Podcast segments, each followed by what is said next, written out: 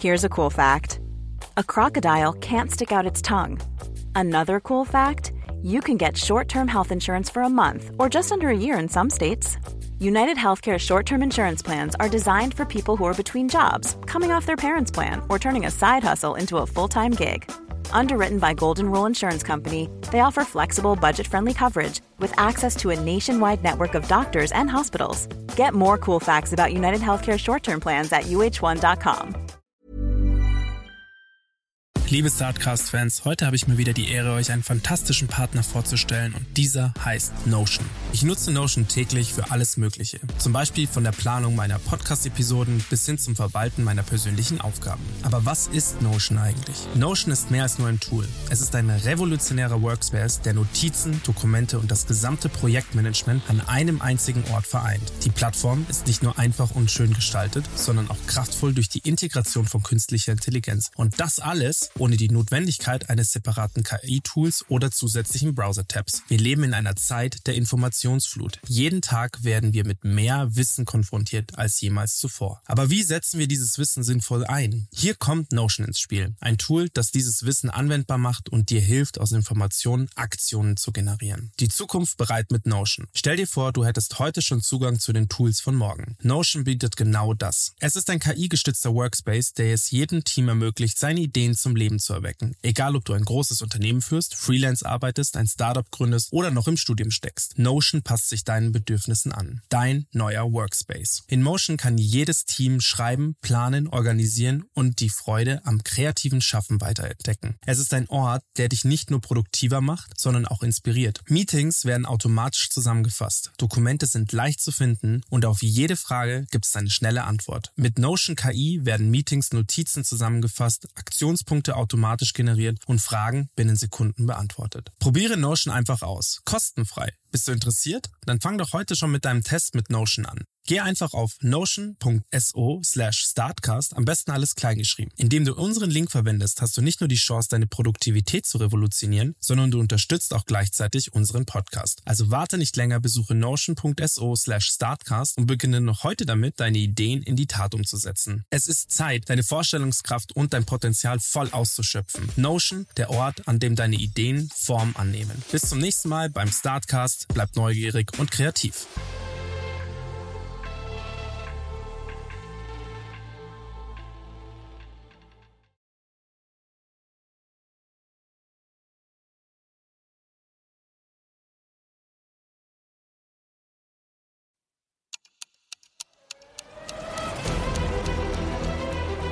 IWC Schaffhausen erschafft seit über 150 Jahren in ihrer modernen Manufaktur in der Schweiz in Präzisionsarbeit funktionale Zeitmesser mit ikonischem Design. Erschaffen für das Hier und Jetzt, für charismatische Individualisten und Visionäre, entwickelt für die Ewigkeit.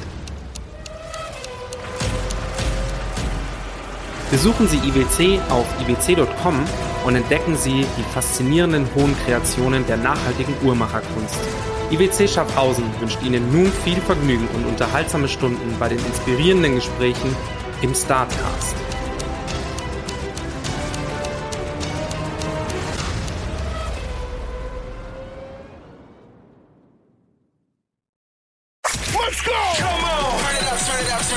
Welcome to StartCast, friendly startup podcast from the neighborhood. Everything from how to launch, fund, build, execute a startup, tips, interviews with successful founders, and so much more with Flo and Max. This is StartCast, powered by Wyra. Liebe Zuhörer, ich kann es kaum erwarten, mit heute wieder zwei Gästen aus einer Firma sprechen zu dürfen. Aber bevor wir in die Podcast-Folge reinstarten, Flo, möchtest du noch einen kurzen Werbeblock schalten? Zeitungsartikel hören bei Artikli. Alle müssen sich bei Artikli registrieren und ab jetzt abonnieren. Artikli, Zeitung. Wie heißt, geht doch mal der Claim von Artikli, Zeitung zum Hören. Zeitung zum Hören wahrscheinlich, ja. Zeitung zum Hören. Das ist Artikli. und ihr wisst, Lukas und äh, Stefan, wisst ihr, warum ich äh, Werbung für Artikli mache? Ich hoffe, ihr werdet dafür bezahlt. Nein, nein, nein. Wenn die dieses Jahr noch 10.000 ähm, Subscriber erreichten, dann bekommt Vira eine Investment-Option umsonst. Das habe ich mit ihm ausgehandelt. Das ist auch nicht schlecht. Das ist nicht schlecht. Cool. Ich find, bin nämlich absolut on fire, was Artikel angeht. Qualitativ Sorry, wen? Kuratierte wen? Zeit Artikel. Qualitativ ah. kuratierte Zeitungsartikel, die auf, also eingesprochen sind. Ich höre jeden Morgen beim auf die Arbeit fahren einen und die restliche Arbeit und dann daddel ich. Die restliche Arbeit höre ich so andere 16. Nein, und die restliche Fahrt höre ich dann Musik und denke drüber nach über den Zeitungsartikel. Hat mein Leben massiv verbessert. Und wie schreibt okay. man Artikel? Wie wird das, möchtest du es kurz buchstabieren?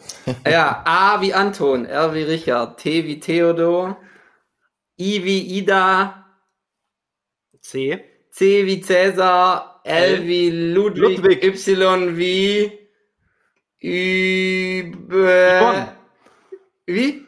Yvonne. Yvonne. Wie eine klassische Yvonne. Okay, aber um Artikli soll es heute nicht nur gehen. Heute geht es um eine sensationelle Firma, die teils in Deutschland, teils in den Niederlanden sitzt. Und heute haben wir nicht nur einen der beiden Gründer da, sondern auch den anderen. Mir war es auch ganz wichtig, Stefan, dass du heute dabei bist. Der Flo hat schon eure Namen gesagt. Flo und Lukas und unsere tollen Zehntausenden von Zuhörern wissen auch, um wen es heute geht. Es geht um Unetic die Unetic GmbH, wie es der Lukas letztes Jahr so toll gesagt hat, ja, wir sind die Unetic GmbH. Und ich bin sehr froh, dass ihr heute wieder da seid und wir über ein bisschen über, nochmal über eure Firma natürlich sprechen könnt, ein bisschen den Wandel von letztem Jahr zu diesem Jahr, ähm, an welchen Projekten ihr vielleicht gerade arbeitet und aber auch, warum Nachhaltigkeit so ein großes Thema bei euch ist. Ja, danke für die erneute Einladung. Also wir freuen uns auf jeden Fall wieder hier zu sein. Let's face it, uns sind die Gäste ausgegangen. Ach so, ja klar. Wir haben, glaube ich, auch genug Alter. zu erzählen. Also seit dem letzten Mal doch ein, zwei Dinge passiert vielleicht. Nochmal? Seit, seit dem letzten Mal sind doch, also seit, seit dem letzten Jahr sind doch ein, zwei Dinge passiert in der Firma. Erzähl. Er hat sich weiterentwickelt. Erzähl. Lass den Stefan, lass den Stefan erzählen. Den okay. Stefan, seine Stimme haben wir noch gar nicht gehört. Ja, Stefan, erzähl du, das was ist passiert. Das ist sehr nett von dir. Ähm, ja, wie es bei Startups so ist, äh, erfinden wir uns auch kontinuierlich neu oder entwickeln uns auf jeden Fall schnell weiter. Ähm, und uns ist einfach klar geworden jetzt äh, im letzten Jahr oder auch schon, schon ein bisschen länger, dass Nachhaltigkeit einfach ein immer wichtigeres Thema ist, ähm, was wir natürlich privat auf jeden Fall merken, auch politisch hat man es jetzt gesehen, aber natürlich auch jetzt bei uns im Unternehmen ist es immer wichtiger. Und wir glauben, dass es in Zukunft auch noch viel wichtiger sein wird. Und deswegen versuchen wir einfach, äh, uns komplett äh, auszurichten und voll zu fokussieren auf das Thema Nachhaltigkeit. Und wie äußert sich das bei euch? Also, ähm, um es nochmal kurz zusammenzufassen, ihr seid eine Firma, die sich mit künstlicher Intelligenz befasst. Ja, das ist vielleicht noch ganz gut vorweg zu sagen, was wir eigentlich machen. Ähm, wir sind eine KI-Agentur, das heißt, äh, wir machen Data Science und äh, künstliche Intelligenz äh, und Produkte für andere Unternehmen, wie zum Beispiel Telefonica, ähm, aber auch äh, ja kleinere Unternehmen, eigentlich die ganze Bandbreite, ähm, öffentliche Organisationen, ähm, ja Mittelständler, eigentlich alles. Möbel. Mögliche. Möbel, Möbelbranche, eigentlich auch branchenübergreifend. So mhm. war es auf jeden Fall bis jetzt. Ähm, und in Zukunft wollen wir einfach viel stärker noch auf Nachhaltigkeit setzen. Zum einen halt bei unserer Dienstleistung, also mit Kundenprojekten, aber auch zukünftig halt mit dem eigenen Produkt vielleicht sogar auch. Habt ihr da schon, habt ihr da schon ein Produkt gerade oder eine, eine Dienstleistung, die ihr sozusagen anbietet im Bereich ähm, Nachhaltigkeit? Ja, also generell im, im Zusammenhang zwischen KI und Nachhaltigkeit geht es immer darum, Dinge effizienter zu machen, äh, effizienter zu gestalten. Gut, aber da geht es ja in jeder Firma darum, oder? Also jede Firma arbeitet ja irgendwie daran, effizienter zu sein. Klar, aber die Frage ist natürlich immer, wo setzt du sozusagen Effizienz ein? Setzt du es ein, Exakt. um äh, Emissionen zu sparen oder setzt du es ein, um mehr produ zu produzieren? Also mhm. gibt ja den sogenannten Rebound-Effekt, ähm, dass wenn man effizienter wird, am, am Schluss noch mehr produziert und das dann wieder einen gegenteiligen Effekt hat.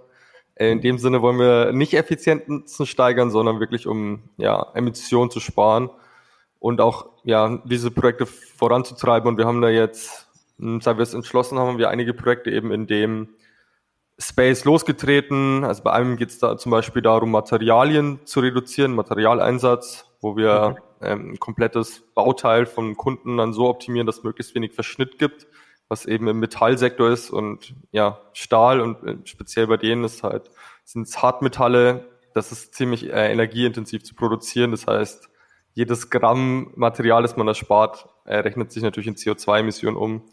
Dann sind wir auch in einem Projekt bei AI for Cities, was ziemlich spannend ist. Das ist ähm, so ein Wettbewerb von sechs europäischen Städten, die Energie, F Energie, nee, CO2-neutral, Entschuldigung, werden wollen bis Das sind Norweger. Ähm, über ganz Europa verteilt sind es Städte. Hm. Und da arbeiten wir auch eben daran, ähm, Gebäude effizienter zu machen, dort den CO2-Fußabdruck zu senken. Und das letzte Projekt, äh, was wir in dem Bereich jetzt noch gestartet haben, ist ähm, sehr speziell auch wieder, das ist bei einem Hersteller von ähm, Müllverwertungs- und Recyclinganlagen und da haben wir mhm. so einen CO2-Rechner gemacht, der einerseits halt erstmal ausrechnet, wie viel CO2-Emissionen man damit erzeugt und wie viel man damit auch einsparen kann, weil Müll ja. doch ein relativ großes Problem auch ist im Carbon Footprint. Mhm. Genau, und da ist dann auch das Ziel, die Müllströme und die Technologien so zu optimieren, dass man möglichst viele CO2-Einsparungen wieder durchs Müllrecycling hat. Wie ist da Deutschland als Land ähm, für, für sage ich jetzt mal, nachhaltige künstliche Intelligenz angesiedelt?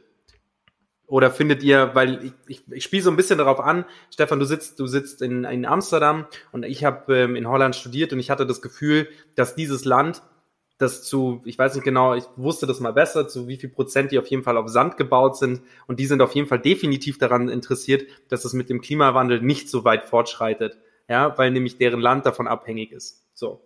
Und dementsprechend habe ich so, als ich da studiert habe, 2013 äh, angefangen, habe ich damals schon das Gefühl gehabt, die sind wesentlich grüner als wir. Also es hat angefangen von ähm, ich habe mit denen mal da, ein, also mit Holländern damals ein Projekt gehabt, da ging es darum, äh, nachhaltig äh, den Fleisch, den Fleischkonsum nachhaltiger zu gestalten. Das bedeutet nicht, so viele Kühe zu schlachten, weil man glaubt, so viele Kunden kommen, sondern dann irgendwann mal einfach auf den Trichter zu gehen, zu sagen, sorry, unser Produkt ist heute einfach aus.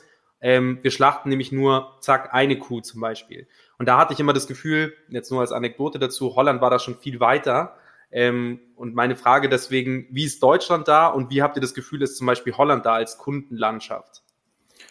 Ich glaube, es ist immer so ein bisschen ähm, unterschiedlich, je nachdem, in welchen Sektor man schaut. Ähm, ich weiß nicht, wo du studiert hast. Äh, ich sitze auf jeden Fall in, in Amsterdam. Die sind sicher. Ähm, wo warst du?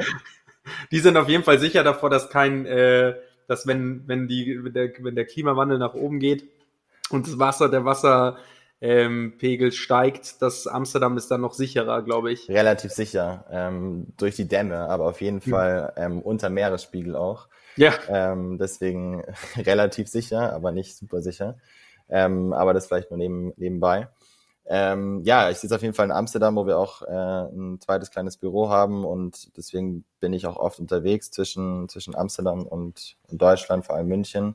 Mhm. Und man merkt so die Unterschiede so im alltäglichen Leben schon relativ krass. Ähm, zum Beispiel vor allem sowas, was mir mal wieder auffällt, ist so im, beim Autoverkehr eigentlich. Ähm, also wenn man eigentlich zum Beispiel jetzt schon, schon ankommt in München, sagen wir mal, dann kommt der Flughafen an, dann hat man schon das Problem so, wie kommt man in die Innenstadt? Ähm, S-Bahn ist natürlich eine Option, ähm, ist aber halt nervig, weil klar, natürlich das Auto soll das bequemste sein. Das ist in Deutschland ja eh so ein, so ein, so ein Grundthema, das, das Auto ist heilig.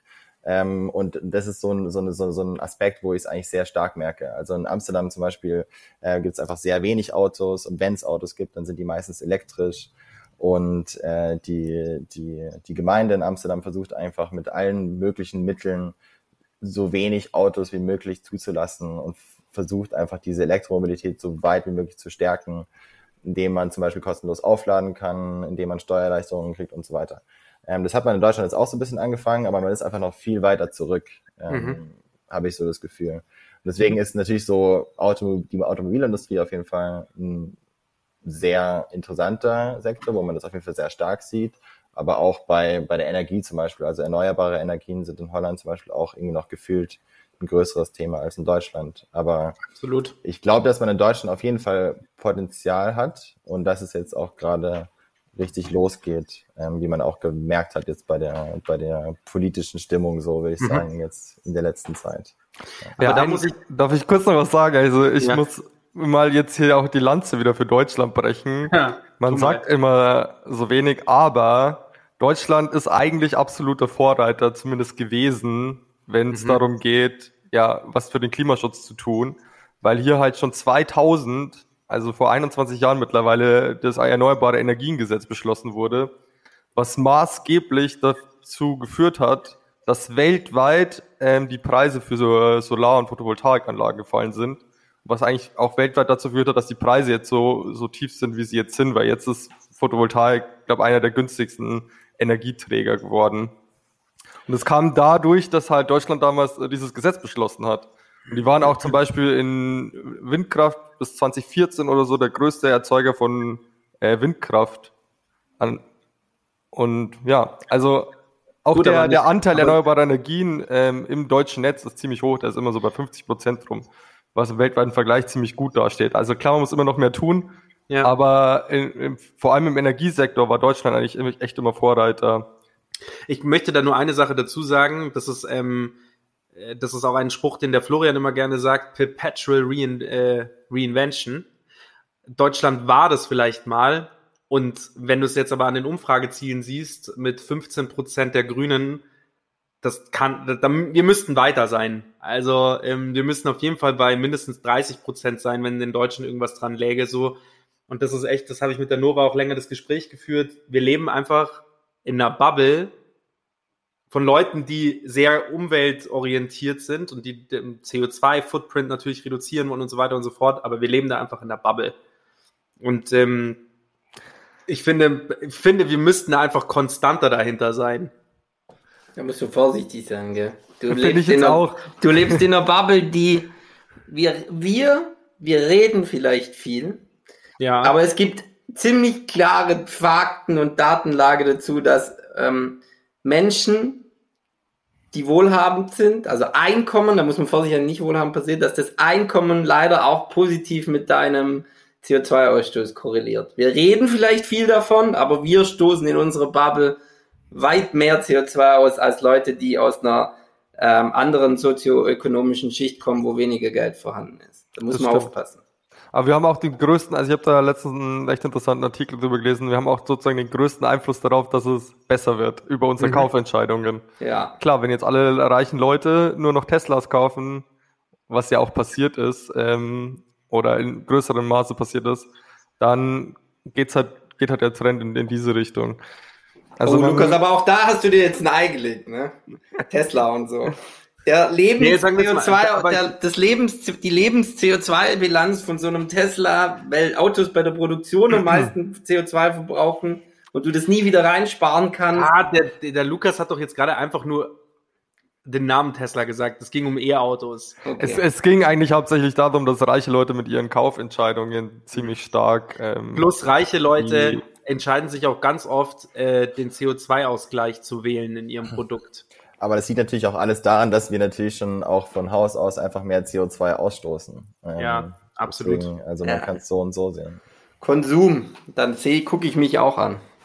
Wobei ich auf der anderen Seite sagen muss, also ich kenne keine Zahlen und Daten und Fakten. Und ich möchte mich da jetzt auch bestimmt nicht groß oder klein reden, aber ich glaube, so wie die Zahlen und Fakten im sind, die schlimmsten CO2-Verbrecher ist einfach die Massentierhaltung oder die, über, die, über die oder die Überfischung der Seen. So, kaufe ich jetzt Billigfleisch, bin ich auf jeden Fall und das äh, oft und viel, dann bin ich auf jeden Fall CO2, habe ich auf jeden Fall einen hohen CO2-Verbrauch.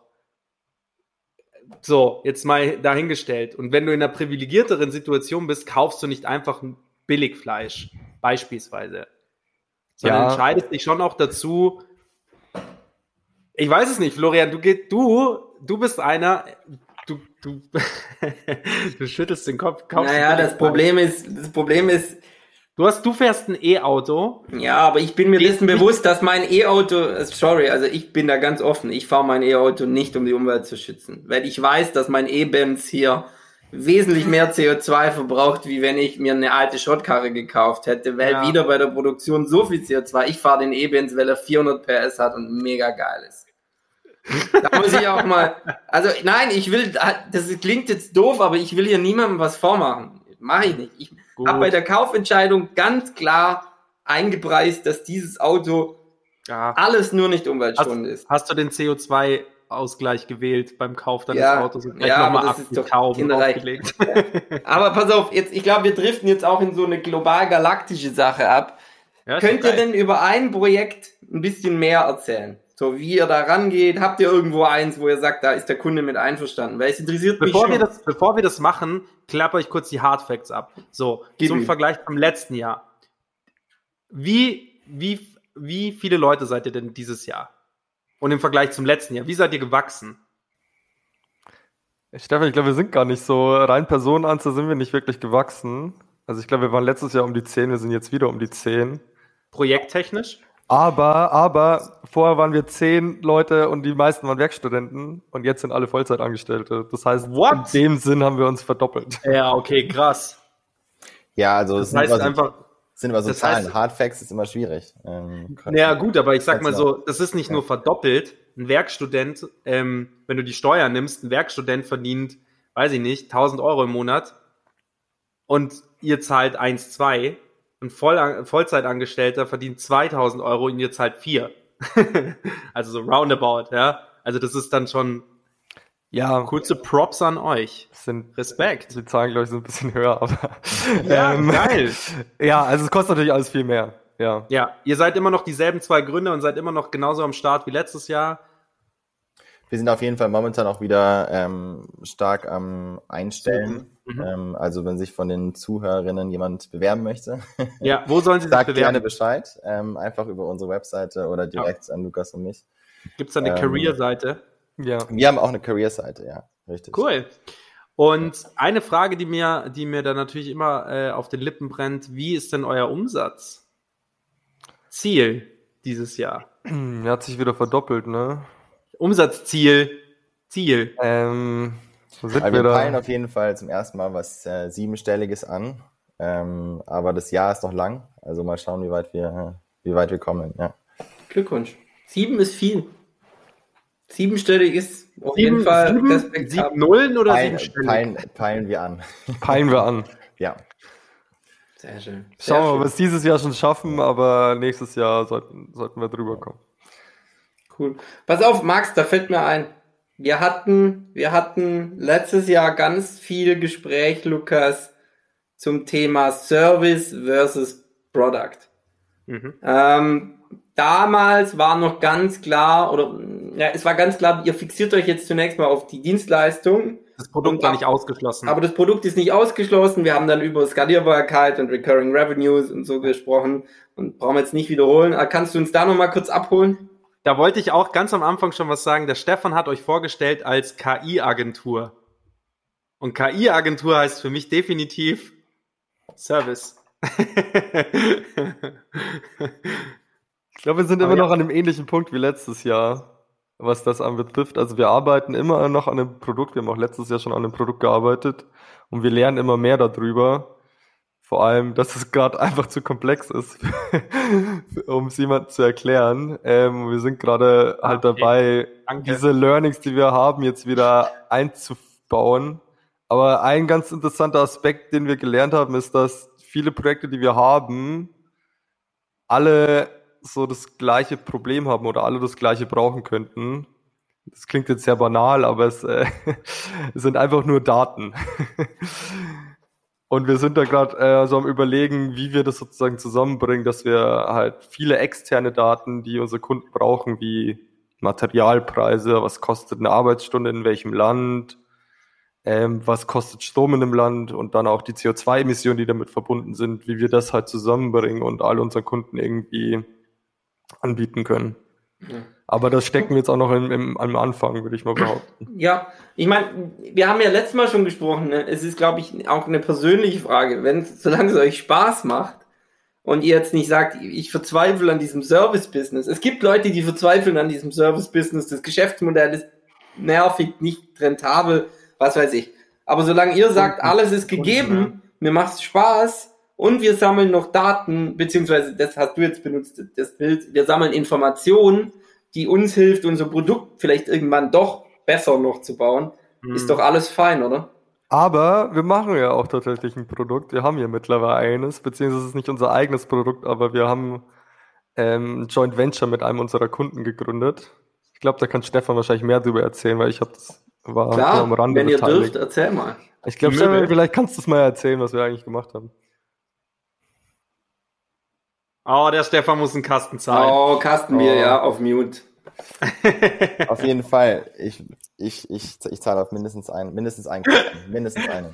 Ähm, nee, noch kurz zu dem Punkt davor, ähm, zu dem Agenturbusiness. Es ist natürlich, zum einen ist es natürlich cool, ein Produkt zu haben, ähm, mhm. aber zum anderen macht natürlich das Agenturbusiness auch wahnsinnig viel Spaß, gerade wenn man halt noch so in den ersten Jahren steckt. Ähm, Lukas und ich sind ja auch noch ziemlich jung. Ähm, und man, man sieht einfach wahnsinnig viel. Also man hat mit vielen ja. Kunden zu tun, man arbeitet in verschiedenen Branchen, ähm, es gibt immer wieder neue Use Cases. Auch zum Beispiel das, was wir jetzt im Healthcare-Bereich machen, finde ich immer so geil. Ja. Ich meine, ja, das unabhängig wir jetzt davon, halt nicht zahlt machen, sich doch bei euch auch einfach aus. Ihr habt gerade gesagt, ihr seid jetzt im dritten, ihr seid jetzt im vierten Jahr. Ja. Und ihr fahrt siebenstellig oder wollt siebenstellig einfahren. Wie geil ist es? und dann ist manchmal auch das dann Berechtigung zu sagen, das haben wir, glaube ich, an dem Punkt waren wir, glaube ich, letztes Jahr auch, dass wir gesagt haben, das ist doch eine super noble Situation zu sagen, wir haben unseren Service, der bezahlt uns alles und nebenbei feilen wir am Produkt und haben überhaupt keinen Stress. Also wir sind auf jeden Fall vor allem stolz, dass wir halt äh, zu 100% ge gebootstrapped sind, ähm, ähm, in, in einer uh. gewissen, gewissen Art und Weise, also dass wir halt zumindest kein, kein externes Kapital bis jetzt äh, gebraucht haben mhm. ähm, was uns halt auch viel Freiheit gibt, einfach, ähm, muss man ganz offen sagen. Ähm, aber zum einen macht es natürlich auch einfach viel, viel Spaß. Also wir hatten bis jetzt eigentlich noch nie wirklich große Rückschritte, wo wir gesagt haben, okay, das war jetzt äh, gefährlich, ja. sage ich mal. Mhm. Ähm, Nochmal vielleicht kurz dann zum Produkt. Ähm, wir haben, wie gesagt, eigentlich, wenn man es ganz genau nimmt, ein eigenes Produkt äh, in Form von einem Joint Venture. Und zwar arbeiten wir schon mit einem Kunden ähm, aus der Interior Design, Shop Design Branche schon seit längerem zusammen. Ich glaube inzwischen schon seit ja, über zwei Jahren. Ähm, und haben Anfang dieses Jahres entschieden, dass wir nochmal eine ganz neue, neue Richtung mit denen eingehen. Und zwar in Richtung ähm, Möbel, Möbelkauf, äh, ganz banal.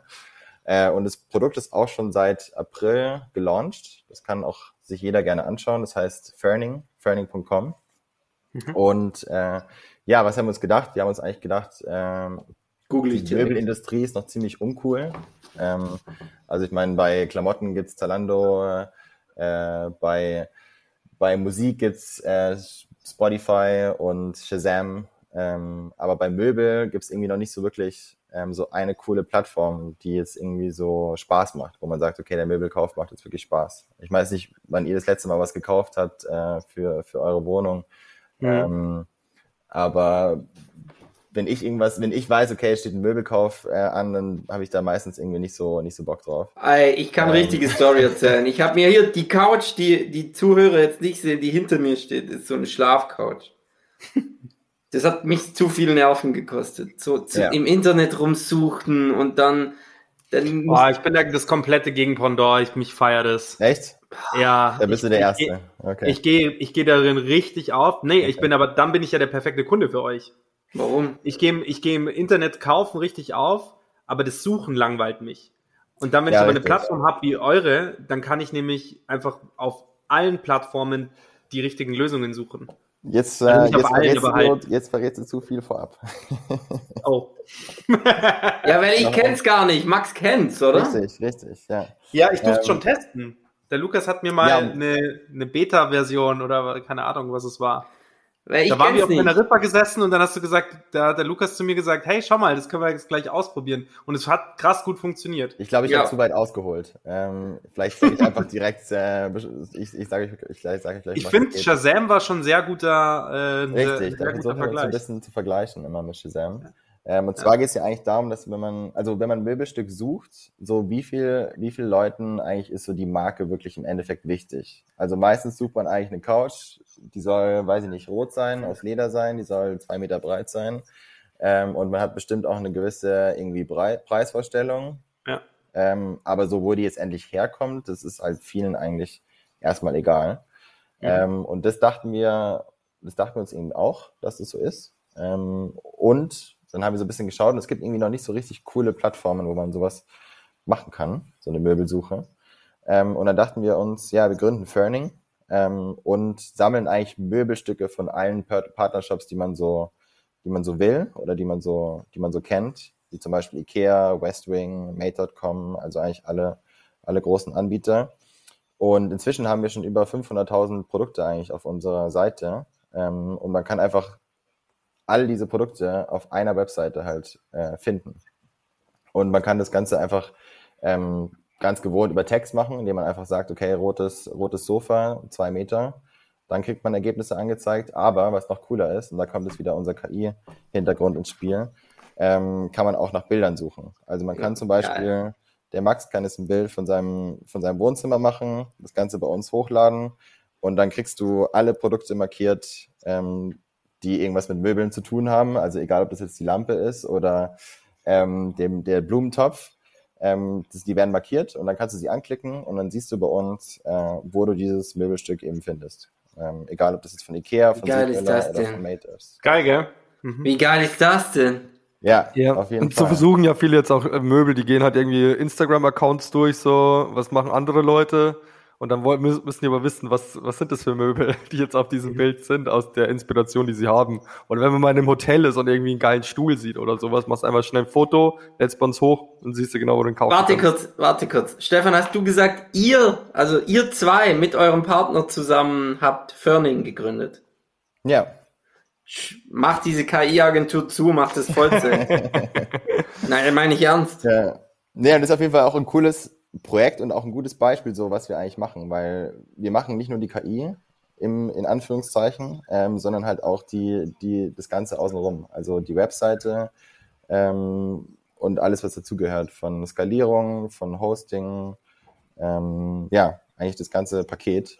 Und äh, was richtig cool ist und worauf ich auch ein bisschen stolz bin, muss ich sagen, ist, dass wir die erste Version in knapp zwei Monaten ähm, live genommen haben, schon mit über 100.000 Produkten und schon mit allen Kernfeatures äh, integriert. Also es war echt. Es war eine krasse Zeit, ne? Also ja, Stefan musste ja viele Nachtschichten schieben. Ich war gar nicht so beteiligt, aber. Es war eine anstrengende Zeit, aber ja, es war auf jeden Fall cool.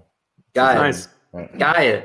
Und was wir ich, noch gar nicht erwähnt haben, ist der KI-Editor, weil den finde ich auch ja, immer noch ziemlich genial, weil den hat echt Warte, warte, noch, jetzt, jetzt haben wir doch was gefunden, jetzt müssen jetzt wir, ich muss euch erstmal ausfragen. Jetzt, die Zuhörer können sich auf den KI-Editor freuen, aber ich muss jetzt noch ein bisschen über den, also, jetzt nochmal für alle, ich lade ein Bild hoch, ich sehe was, im besten Falle in echt oder bei einem Freund äh, auf dem Instagram-Feed und egal wie. Du kannst, ich du kannst, du kannst, wenn dir zum Beispiel mein Wohnzimmer gefällt, du machst ein Foto von meinem Wohnzimmer, lädst es da hoch und dann schlägt dir die KI vor, das ist ein ähnliches Sofa, das ist eine ähnliche, das ist eine ähnliche Lampe, wo kannst du die Lampen kaufen?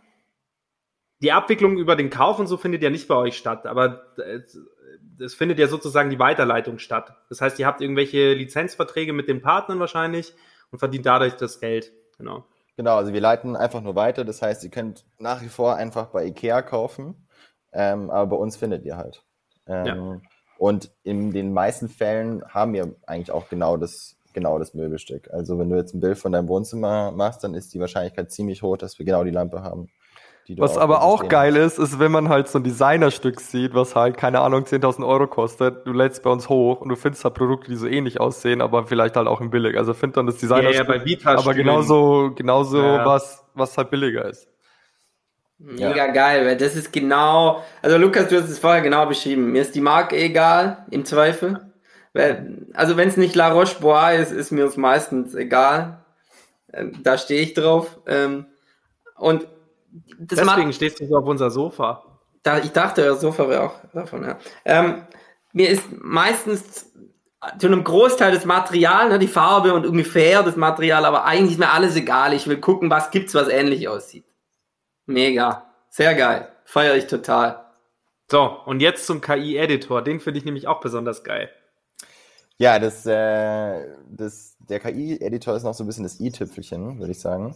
Ähm, und zwar ist es so, also sagen wir mal, du findest jetzt bei uns irgendwie eine Couch, weil du Couch eingegeben hast nicht, weil du jetzt das Bild hochgeladen hast und genau die Couch gefunden hast, die du gesucht hast, sondern weil du dich so ein bisschen inspirieren lassen wolltest. Ähm, und du findest die Couch, ähm, und die ist jetzt aber grün und du würdest die ganz gerne in Rot haben. Dann kannst du die Couch einfach anklicken und genau die Farbe auswählen, die du möchtest. Und unser KI-Editor oder Designer ähm, ändert die Farbe, dass es halt genau dieses Rot ist. Ähm, mhm. Und was du noch machen kannst, äh, ist, dass du das Material ändern kannst. Also du kannst zum Beispiel sagen, äh, die Couch möchte ich jetzt nicht in äh, Stoff, sondern ich möchte die im roten Leopardenleder. Dann kannst du Rot und Leopard auswählen und dann ähm, designt unser Designer sozusagen in Echtzeit die Couch um, sodass die äh, ein rotes Leopardenleder hat.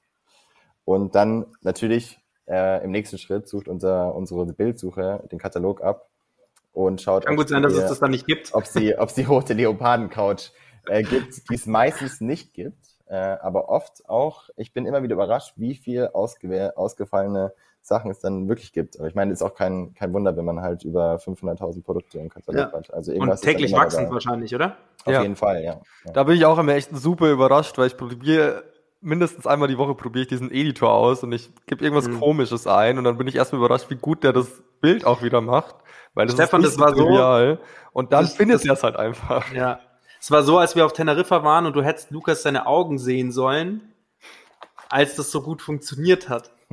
Der ist da gestanden und ist selbst, obwohl er ja mitmacht, ist vom Glauben abgefallen, wie gut es ist. Er so, ach krass, wie gut das funktioniert. Ist ja Wahnsinn. Ich glaube, das, ich glaub, das freut uns immer am meisten. Ja. ja. ja.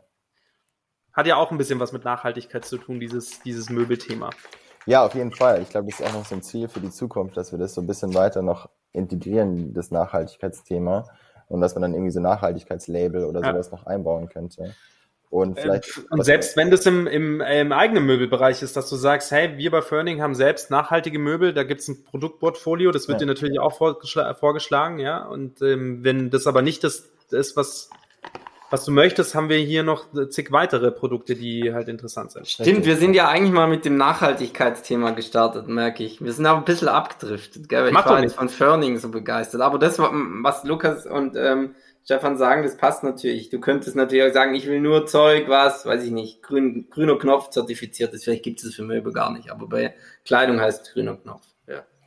Ja, so die bisschen Grundidee, man, man kann sich natürlich immer ein bisschen greenwashen, ist, dass man bei Ferning sein perfektes Möbelstück findet, was dann eben nicht so ein, ich kauf's einmal und schmeiß wieder weg hm. Möbelstück ist, sondern was, das man halt auch behält. Ob ja. das jetzt so funktioniert, das sei dahingestellt, aber das ist so ein bisschen die Idee. Ich, ja. Ist bei Möbeln, deswegen, deswegen ist äh, Möbel online kaufen eh immer so schwierig, weil meistens sehr, sehr teuer und richtig übel zurückzuschicken.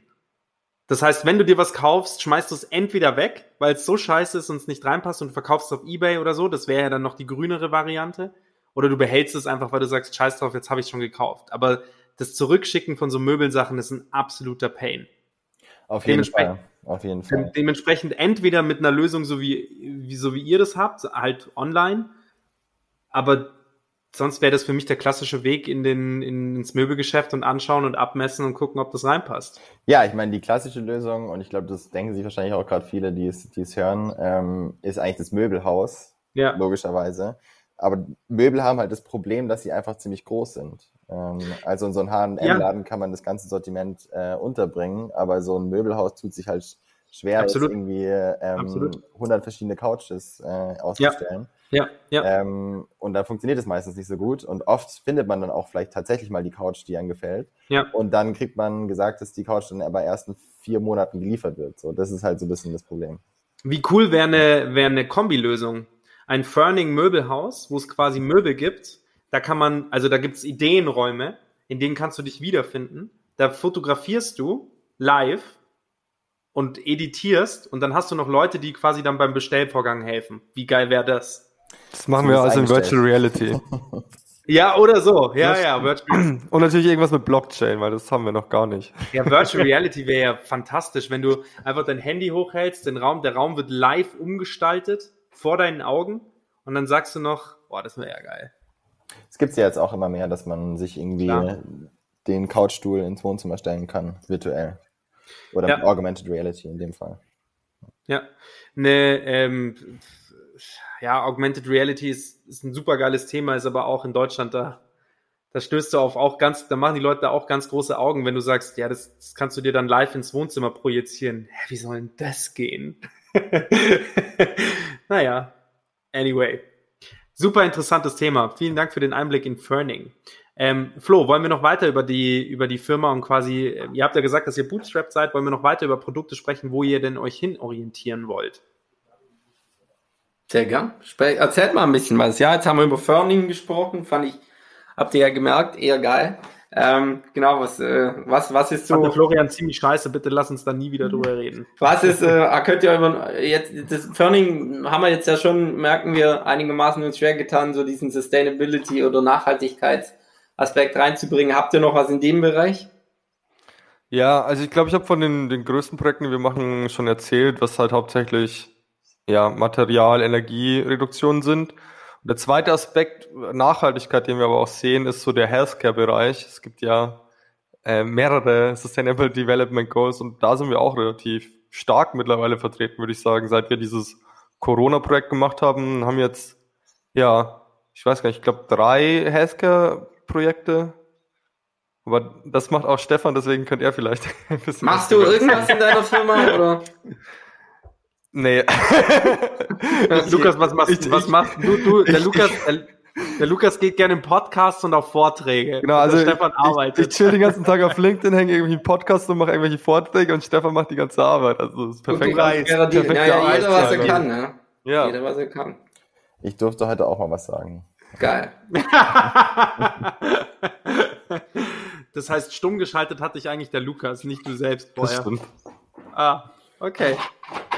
Erzähl mal, Stefan, von dem Healthcare. Ja, da sind wir eigentlich so ein bisschen reingerutscht. Ähm, da hatten wir gar nicht so ein Auge drauf. Ähm, aber dann kam Corona. Ähm, Florian, klapper mal nicht so. Oh, ich hab, bin ich mute. Tut mir leid.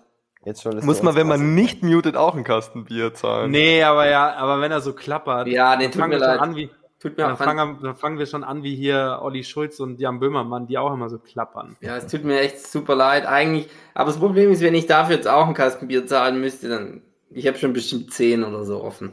Ja, die er nie zahlt. Wir werden einfach zur Vira Weihnachtsfeier eingeladen, das passt dann schon. Ach, die Vira macht eine Weihnachtsfeier. Hab ich jetzt einfach beschlossen. ähm, ja, äh, zu dem Thema. Also es kam halt dann eines Tages Corona, äh, wie alle wissen. Ähm, und dann war ja das Problem so, ähm, es gibt diesen neuen Virus ähm, und keiner weiß eigentlich so richtig, wie man damit so umgeht. Also es war ja auf einmal da. Ähm, und dann haben wir mit einem Krankenhaus zusammengearbeitet, ähm, was ziemlich eine ziemlich große, großen, großer Standort eigentlich ist in, in Deutschland, wo viele schwerkranke Corona-Patienten eigentlich so gesammelt wurden ähm, in, der, in der Intensivstation.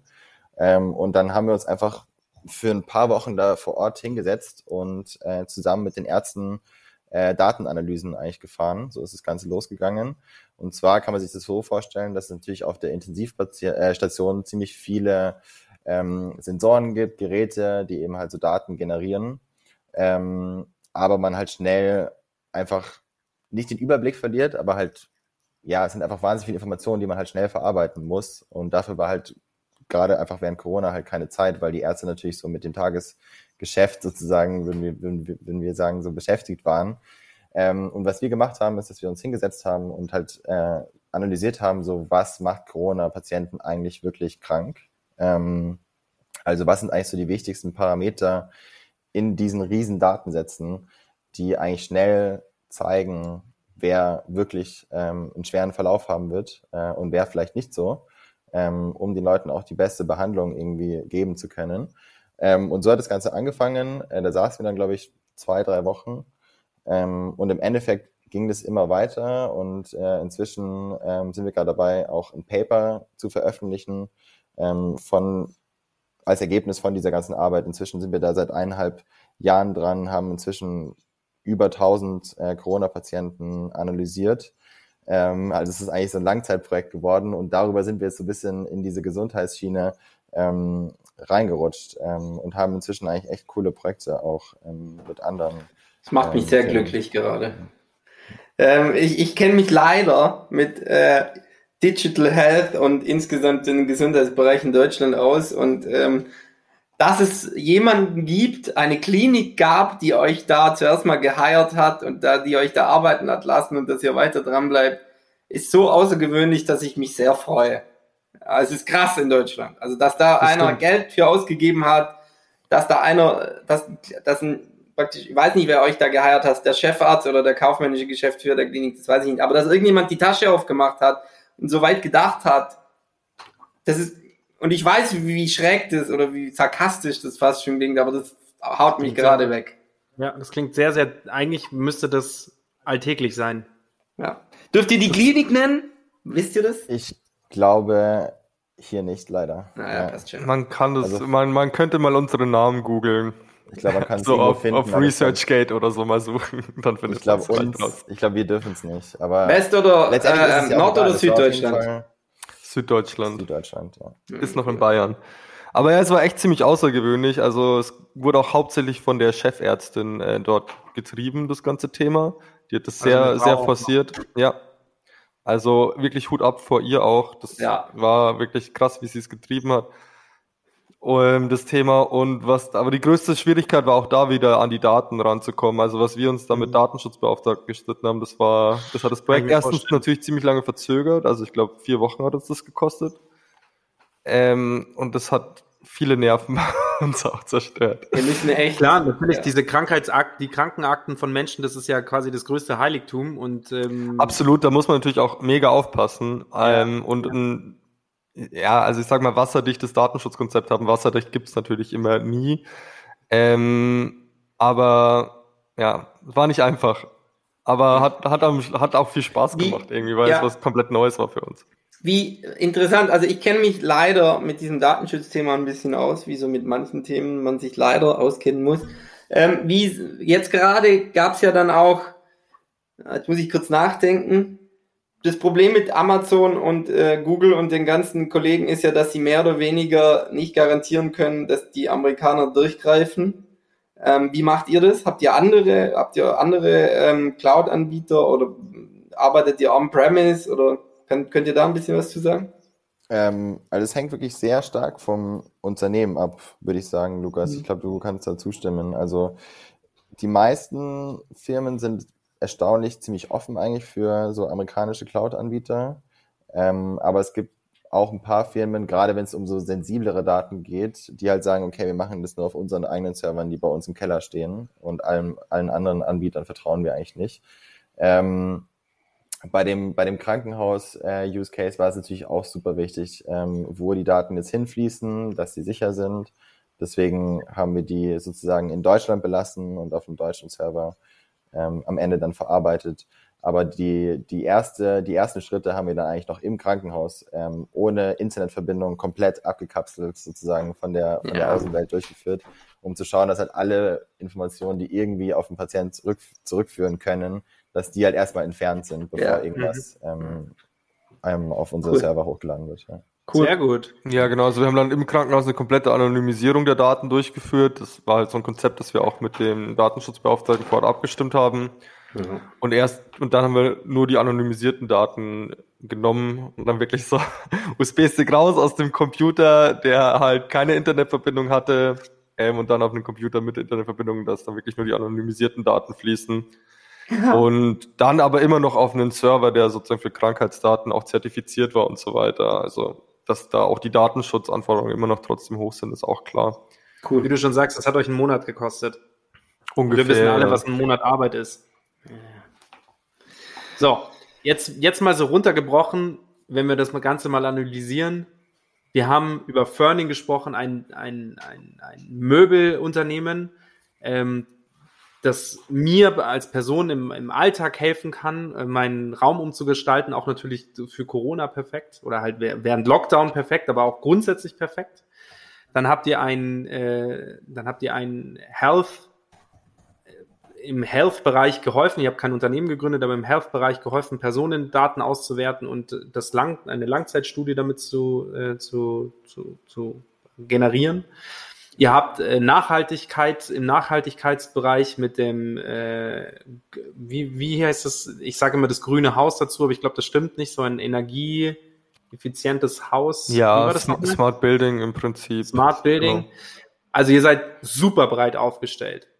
Macht euch das Spaß, so breit aufgestellt zu sein?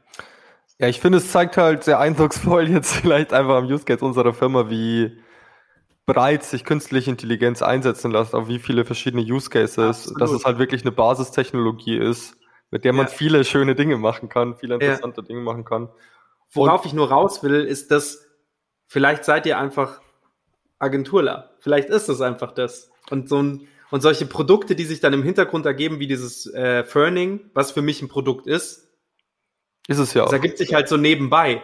Ja, das ist schon das Schöne an unserer Firma und deswegen ja. bewerben sie, also viele erzählen mir jetzt in Bewerbungsgesprächen, dass sie das halt auch wollen, dass sie halt viele verschiedene Dinge sehen wollen, weil man halt extrem viel auch lernt und das ist schon auch unsere große Stärke. Ja. Auch als Firma, dass man halt viele coole Dinge einfach sieht. Ich meine, du kannst, die Leute arbeiten halt bei uns dann an so coolen Healthcare-Projekten, jetzt haben wir auch ein super cooles Natural Language Processing Projekt da und dann an, an, an Gebäuden und also an vielen verschiedenen coolen Dingen und ja, man lernt viel, sieht Bock. viel und macht schon Spaß. Der, der Flo hätte auch Bock. Ich hätte auch Bock, klar. Also wenn ich jetzt einen Job suchen würde, klingt mega. Klingt mega. Und dann fokussieren wir natürlich auch nur auf irgendwie was, was auch ein gut, eine gute Idee oder ein gutes, was Nachhaltiges ist oder mhm. sonst mhm. wie einen guten Zweck dient. Wie generiert ihr die Kunden? Wie wir die generieren? Ja, also wie, wie kommen die Kunden auf euch? Künstliche Intelligenz ist jetzt, wie gesagt, das ähm, jetzt könnt, jetzt kann es natürlich äh, Fluch und Segen sein, dass es gar nicht mal so viele Agenturen gibt. Also es ist trotzdem in, in, in aller Munde, es kann aber trotzdem nicht viele Profis geben. Aber wie kommen die Leute auf euch, das bei euch zu integrieren? Letztes Jahr sagtest du ja, es fiel, dass ihr sozusagen euch Unternehmen aussucht, das Problem, ein Problem ermittelt und Vorarbeit leistet. Hat sich das zu diesem Jahr jetzt geändert, dass sozusagen jetzt mittlerweile schon Leute auf euch zukommen und sagen, schaut mal, könnt, habt ihr nicht Bock, das mit uns zu machen? So ein bisschen ist es besser geworden, aber das meiste kommt einfach schon aus dem direkten Netzwerk, wo dann Leute sagen, hey, okay, wir haben von euch gehört, wir wollen das machen oder dass dann so Probleme an uns herangetragen werden. Mhm. Also aber auch durch diese Fokussierung auf das Thema Nachhaltigkeit, dadurch wurde zum Beispiel dieses Müllverwertungsthema an uns spezielles herangetragen, weil jemand hat gesehen hat, hey, wir arbeiten in dem Bereich ähm, und hat uns dann angeschrieben, hättet ihr dann nicht Bock auf das Thema? Geil. Super, super geil. Was sind noch so Traumvorstellungen? Das ist jetzt auch eine Frage, die der Florian stellen würde. So Traumvorstellungen, was würdet ihr euch noch für Projekte wünschen, die noch kommen? Stefan, hast Florian. du eins? also ich finde so ein Sektor, wo wir bis jetzt noch gar nicht äh, irgendwie so aktiv waren, und die ich vorhin schon mal kurz angesprochen hatte, war so Automobil. Ja. Ähm, Wundert mich, irgendwas, irgendwas ehrlich gesagt. Automobil. Ähm, und da finde ich es irgendwie cool, wenn wir noch was im Zusammenhang mit Nachhaltigkeit und ja, Automobilkonzern oder Zulieferer oder sowas machen könnten. Das fände ich, fänd ich super cool. Ja, ich, ich habe eine also, These. Warte, ja. warte kurz. Ich glaube, ich habe eine These. Das ganze AI-Thema ist jetzt schon relativ gehypt im Automobilsektor und ich vermute, dass die alle in den letzten Jahren so viel selber eingestellt haben an KI-Ingenieuren ja, oder Developern, dass die das wahrscheinlich in-house in machen. Ja, ist eine These, ja. aber. Ja. Nee, also vor allen Dingen habe ich das auch gehört. Ja. So, also trotzdem gibt's ja dann wieder so Unternehmen, die indirekt was mit Automotive machen, wie Finn.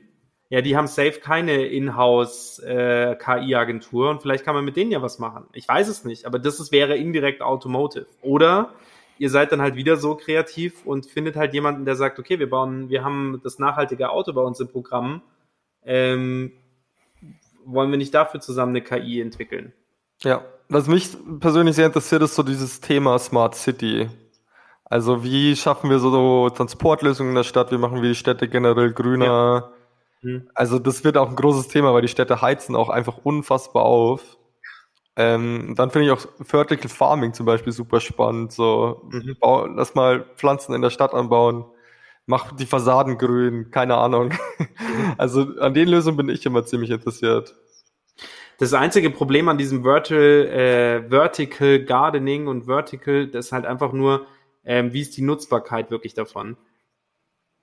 da sind wir, glaube ich, einfach noch nicht drauf, äh, drauf, drauf eingestellt, dass wir damit wirklich was anfangen können. Dann siehst du es ja, selbst wenn du ein Büro begrünst innen, was ja schon ziemlich geil ist, ähm, wie wenig, also da kann ich jetzt kurz einen Abschwenker machen. Ich habe für die Vira lege ich gerade eine Hydrokultur an. Das bedeutet so, dass du einfach ein Büro innen begrünst, aber nicht blöd, dass du einfach irgendwelche Pflanzen reinstellst, sondern du machst es nachhaltig. Also dass die Pflanzen ähm, A, was fürs Büroklima ähm, bewirken, aber auf der anderen Seite jetzt auch nicht sofort sterben. Das heißt, die, ähm, was normalerweise die Natur mit Regen machen würde, machen die Pflanzen mit sich selbst und du musst nicht so oft gießen einfach. Also, also auch nicht so Wasserverschwendung. So, find da mal Leute, die das machen. Es gibt einfach keinen. Es gibt einfach keine mehr, der das macht. Keiner sagt, dass, die meisten sagen, das lohnt sich nicht, klar, weil da musst du ja nicht wöchentlich kommende neue Pflanzen anliefern. Das heißt, es ist es ist entweder einmalig so teuer, dass es einfach keiner, dass es keine Firma macht. Und wenn eine Firma, die, also klar, BMW hat das früher in den 70ern haben die das gemacht, ähm, da war es aber noch nicht so teuer und jetzt ist es halt schweineteuer. Und wenn ich das halt sehe, jetzt um auf dich zu kommen, Lukas, wenn ich das halt sehe, wie, ähm, wie wenig Interesse da irgendwelche Unternehmen dran haben, Büro, Büros innen grüner zu machen, weiß ich nicht, wie Fassaden grüner gemacht werden sollen. Ich bin voll dabei, ich kann es mir super gut vorstellen. So eine, aber für mich ist das noch ein bisschen eine Utopie. Ja, es, es müsste, glaube ich, mehr so ein städtebaulicher Aspekt sein. Ja. Ähm, und da kann KI natürlich auch wieder ziemlich helfen durch Simulationen, Auswertung Sonne. von Satellitenbildern, wo bilden sich Hitzezonen, wie hätte der Einf wie hätten dann Begrünungen Einfluss darauf. Also solche Themen finde ich immer super, super spannend. Ja, geil also schließt ja Automotive zum Beispiel ja nicht aus. Ist ja eigentlich eins, ist ja, Automotive ist ja nur reingezoomt. Genau, ja, ist dann sozusagen die Transportlösungen, die da auch mit einspringen, genau. Mhm. Ja, geil. Sehr gut. Und wenn, und wenn es da jetzt keinen gibt, dann macht ihr es selbst. Du, die Ideen, glaube ich, gehen uns nicht aus mit der Firma. glaube ich auch. Florian, hast du noch eine Frage? Ja, wir haben das ganz kurz angeschnitten irgend, der Stefan hat es, glaube ich, gesagt, dass ihr noch, dass ihr sehr stolz seid, dass ihr bisher Bootstrap seid. Das bleibt auch weiterhin der Plan oder gibt es ähm, mehr oder weniger konkrete Pläne, Equity einzusammeln?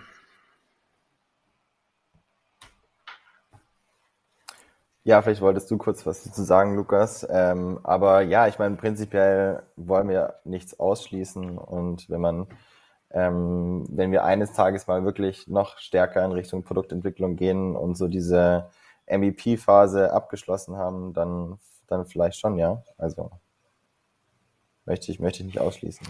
Ich glaube, das ist jetzt eine ganz gute Überleitung, dass wir sagen, wir treffen uns nächstes Jahr nochmal und reden wir dann noch wieder drüber. Bevor wir da, darauf kommen, dass ich euch nochmal einlade, würde ich gerne auf was anderes noch eingehen. Also äh, die Frage ist somit beantwortet, indirekt beantwortet. Ihr schließt nichts aus, es steht aber jetzt gerade noch nichts auf dem Plan. Wir führen gerade keine Finanzierungsrunde durch. Absolut fair. Absolut fair. Ja. Ja, ist auch gerechtfertigt. Ist auch jetzt, glaube ich, unnötiger Stress und ihr seid gerade eh geil dabei, euch auszuloten und warum. Ja, also wenn wir keinen Finanzierungsbedarf haben, müssen wir auch keine Finanzierungsrunde ja, genau. durchführen. So einfach ja. ist es, ne? Ja. Also wenn wir sagen, wir haben konkrete Wachstumsziele, wir wollen das Produkt uns äh, machen, ja. wir brauchen so und so viel Geld, um das und das zu machen, wenn wir dann einen konkreten. Plan haben, dann, dann werden wir es tun. Aber so. da sind wir gerade nicht. Jetzt sind wir am Ende unseres Podcasts angekommen und ich möchte mich jetzt schon mal bedanken dafür, dass ihr euch die Zeit wiederum genommen habt, eine Stunde mit uns aufzunehmen. Dass ihr euch beide am Montagabend die, diese eine Stunde rausschneidet. Ich weiß, es macht zwar Spaß, aber es ist nie einfach, sich das rauszuschneiden. Auch danke an dich, Florian. Ich weiß immer, wie viel Hektik das äh, gerade ist als, als junger Familienvater. Ähm, das ist. Wie du sagst, nur bis man sitzt. Also bis ich hier war, war es heute auch Hektik, weil das Babyphone nicht ging und äh, ich mich aufgeregt habe und mir auch Sorgen gemacht habe, weil ich im Keller sitze und die Kleine ganz oben schläft. Aber ich finde, wenn man dann mal dabei ist und eingegroovt, so die ersten zwei, drei mhm. Minuten, mhm. dann macht's mega Bock einfach. Geile Produkte, ähm, habe ich heute wieder Typen kennengelernt. Geile Typen, darum geht's auch. Einen der zwei geilen Typen kannte ich ja schon. Äh, nein, war, hat Spaß gemacht, Stefan. Danke auch, dass ich dich kennengelernt Ach Gott, wie du magst. Äh, ja, danke, danke dass ich auch dich kennengelernt, äh, kennenlernen durfte. Jetzt habe ich's. Aber ich bin noch nicht ganz am Ende. Und zwar geht es mir jetzt nochmal, und das ist so ein bisschen so ein Deep Dive. Was habt ihr im letzten Jahr gelernt? Was sind so, der Lukas war so einer unserer Happy Bubble Menschen, der letztes Jahr gesagt hat, ach du, mir sind noch gar nicht so viele Fehler passiert irgendwie und ähm, bei mir ist irgendwie alles immer mega gut gelaufen.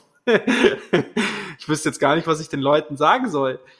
Und jetzt, Stefan, jetzt bist du da und vielleicht kannst du äh, was sagen. Wir haben immer eine Frage drin, die heißt so, was sind so deine persönlichen drei Erlebnisse, ähm, aufgrund von denen du ein Learning mitgenommen hast, wo du danach gesagt hast, mache ich nie wieder so oder krass, bin ich mit blauem Auge davon gekommen, aber ich würde es immer wieder so machen, zum Beispiel. Ähm, ja, das ist, glaube ich, so die schwierigste Frage des Abends. Ich, ich ähm, finde, wir haben so unfassbar viel ja. gelernt im letzten Jahr, weil so viele Dinge passiert sind. Ich glaube, der, der krasseste Punkt ist Hiring. Wir waren sehr naiv. wir waren Fall. sehr naiv beim Hiring. Wir dachten, ja, das läuft ja eh voll gut. Wir kriegen immer gute Leute. Nein. Nein. Es ist, stellt sich raus, dass es unfassbar schwer ist. Wir mussten unseren kompletten Hiring-Prozess überarbeiten.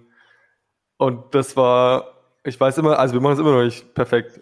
Aber es ist also da haben wir viel gelernt. Ja, also wir hatten bis jetzt einfach, glaube ich, zu viel Glück beim Hiring. Deswegen haben wir einfach momentan ein sehr cooles Team, ähm, mit dem ich wahnsinnig gern zusammenarbeite. Und wir dachten, okay, ähm, wir hauen jetzt einfach noch ein paar andere Stellenausschreibungen äh, raus und dann werden wir genauso coole Leute finden. Ähm, aber das hat sich im Endeffekt dann ganz anders rausgestellt. Also ich glaube, da haben wir dieses Jahr wirklich viel dazu gelernt. Ja. Also ihr wart mal 18 Leute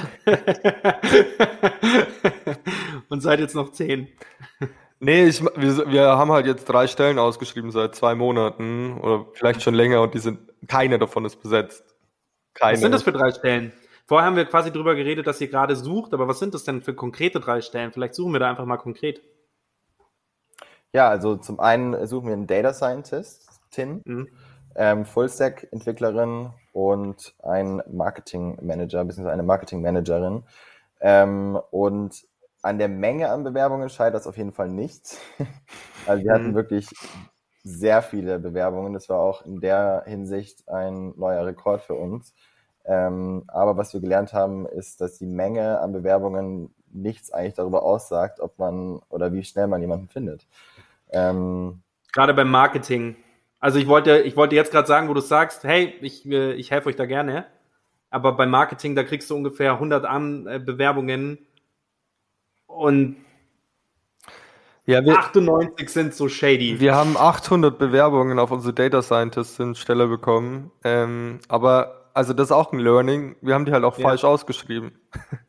Weil wenn du das so breit ausschreibst, bewirbt sich halt jeder. Dann bewirbt sich ein mhm. Data Analyst genauso wie ein Machine Learning Engineer. Und was wir eigentlich gebraucht haben, ist ein Machine Learning Engineer, aber das haben wir halt nicht aufgeschrieben. Also da fängt's an und dann auch der ganze Prozess. Wie testest du die Leute, ob die was können? Am Anfang haben wir ein Bewerbungsgespräch gemacht, haben die Leute eingestellt. Ja, und im Zweifel mussten wir die nach drei Monaten wieder entlassen, weil mhm. es halt nicht mhm. funktioniert hat, weil die halt ja. doch nicht das konnten, was wir dachten, ja. ja. Und jetzt haben wir ein dreistufiges Verfahren eingeführt ja. Na also, Bingo, das ist doch schon mal ein Learning zu letztem Jahr. Ja, und was wir dann wiederum daraus gelernt haben, ist, dass ein dreistufiges Verfahren einfach sehr viel Zeit in Anspruch nimmt. und das ist das heißt, der Grund, auch wieso, HR. Ja, das ist der Grund, wieso wir Firmen eine Personalabteilung haben. Ja. Wo wir bis jetzt ja. gesagt haben, so, wieso braucht man eine Personalabteilung, wenn man nur zehn Leute ist? Ja. Ähm, aber ja, es nimmt einfach wahnsinnig viel Zeit in Anspruch. Ja. Nice. Das ist doch mal, Florian, das ist für mich schon mal ein gekonntes Ende. Deshalb habe ich jetzt mich rausgehalten. Das war sehr smooth. Das war ein sehr smoothes Ende. Vielen, vielen Dank, dass ich glaub, ihr Florian hat da auch seine Erfahrung gemacht. Ja, ah, ja, genug wow. erzählen. Ja, ja. Da wollten wir immer noch eine Folge drüber machen. Ey, ja, wir wollten über Recruiting an sich. Ja. Mal eine Folge Ist machen. ein sehr spannendes Thema auf jeden Fall, ja. So, jetzt sind wir wirklich am Ende angekommen und das bei 59 Minuten und 51. Tausend Dank, dass ihr da wart. Danke. Bussi, ja, Bussi, bye, Moment, oh. einer von euch beiden hat die letzten Worte. Ihr dürft euch jetzt aussuchen. Wer von euch beiden? Von, von äh, Max und Florian oder von. Äh, nee, nee, nee, von, von euch von beiden. Lukas. Ach, der Stefan hat gerade auf mich gezeigt. Ähm, okay, dann habe ich jetzt die letzten Worte hier. Ähm, Vielen Dank beim Zuhören von Startcast.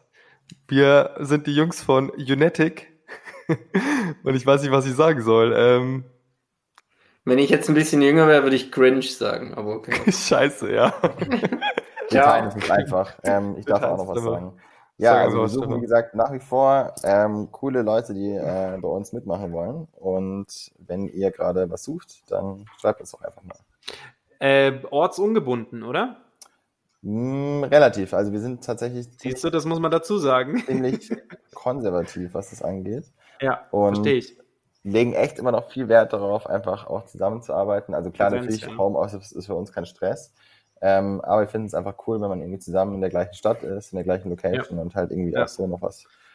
Also ähm, entweder Amsterdam oder München sozusagen. Amsterdam oder München, richtig, ja.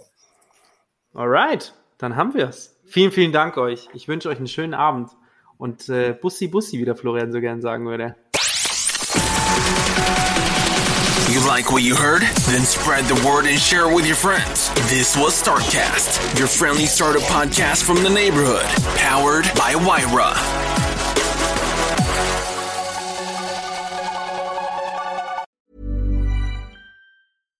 Hi, I'm Daniel, founder of Pretty Litter. Cats and cat owners deserve better than any old-fashioned litter. That's why I teamed up with scientists and veterinarians to create Pretty Litter. Its innovative crystal formula has superior odor control and weighs up to 80% less than clay litter.